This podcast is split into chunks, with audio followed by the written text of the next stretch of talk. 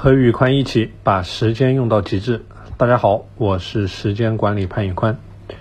每个人每天都有二十四个小时，也就是来自时间银行的八万六千四百枚金币。如何去利用这些金币，最终会决定我们这一生有怎么样的成就。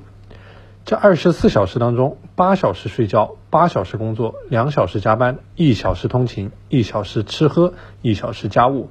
有孩子的还会花费大把的时间在孩子身上，这样算下来，每人每天也没有多少自己可以利用的时间了。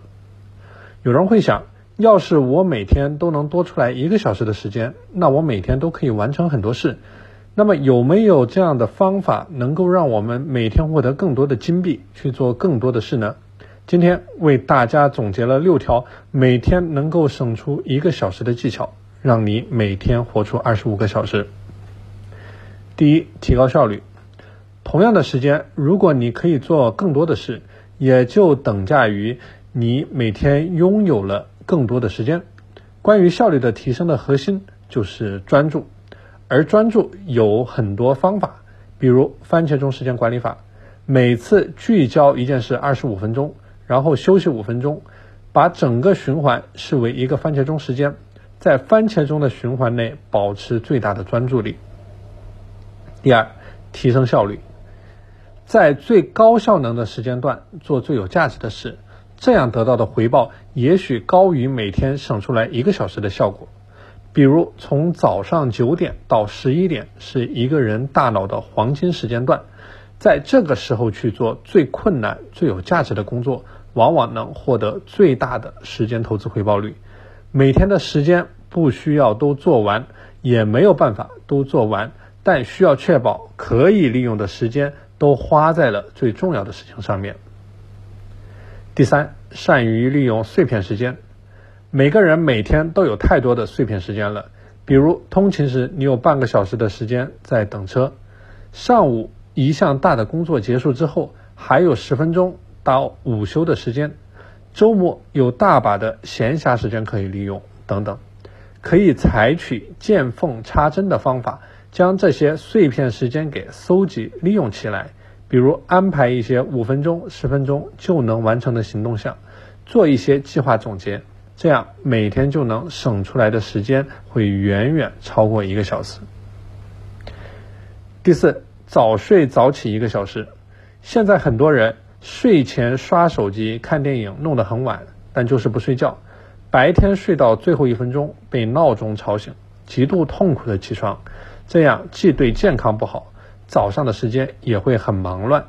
针对这样的问题，建议设立一个睡觉的临界时间点，比如晚上十点，或者洗完澡之后，在这个时间点之后就绝对不再碰手机，只做一些放松的事情。比如和家人聊聊天，闻一闻香薰，以此为睡觉做好准备。如果能做到每天早睡早起一个小时，第二天不仅多出来一个小时的时间，而且还是早上最高效能的黄金时间，同时整个人也更加从容，能够更好的去迎接一天的工作的到来。第五，每天锻炼一个小时。这里有人会问。每天锻炼一个小时，那岂不是多消耗了一个小时？为什么还会说能够节约出一个小时的时间呢？其实磨刀不误砍柴工，锻炼是进行精力管理的最好的方式之一。锻炼让大脑能够更加发达，让人更加有精力，可以更加高效的去干活。我认为锻炼应该像吃饭、睡觉一样，融入到我们的生活当中，成为我们生活的一种模式。这样，我们做起事情来也自然更加高效。第六，用光每一枚时间金币。每一天，我们其实是挥霍掉了很多时间银行发给我们的金币。比如，我们把这些金币用在了吃喝玩乐之上，用在了低级的享乐之上，像玩游戏、刷视频，以至于这些宝贵的金币没有产生出任何应该有的价值。其实每天要想多出一个小时的时间，那就少浪费一个小时在这些事情上面。白天少发呆二十个小时，少发呆二十分钟，晚上少刷四十分钟手机，一个小时也就出来了。逻辑简单清晰。好。了，今天的节目就和大家分享到这里。大家如果喜欢我的节目，欢迎点赞、评论、转发加订阅。我是时间管理潘宇宽。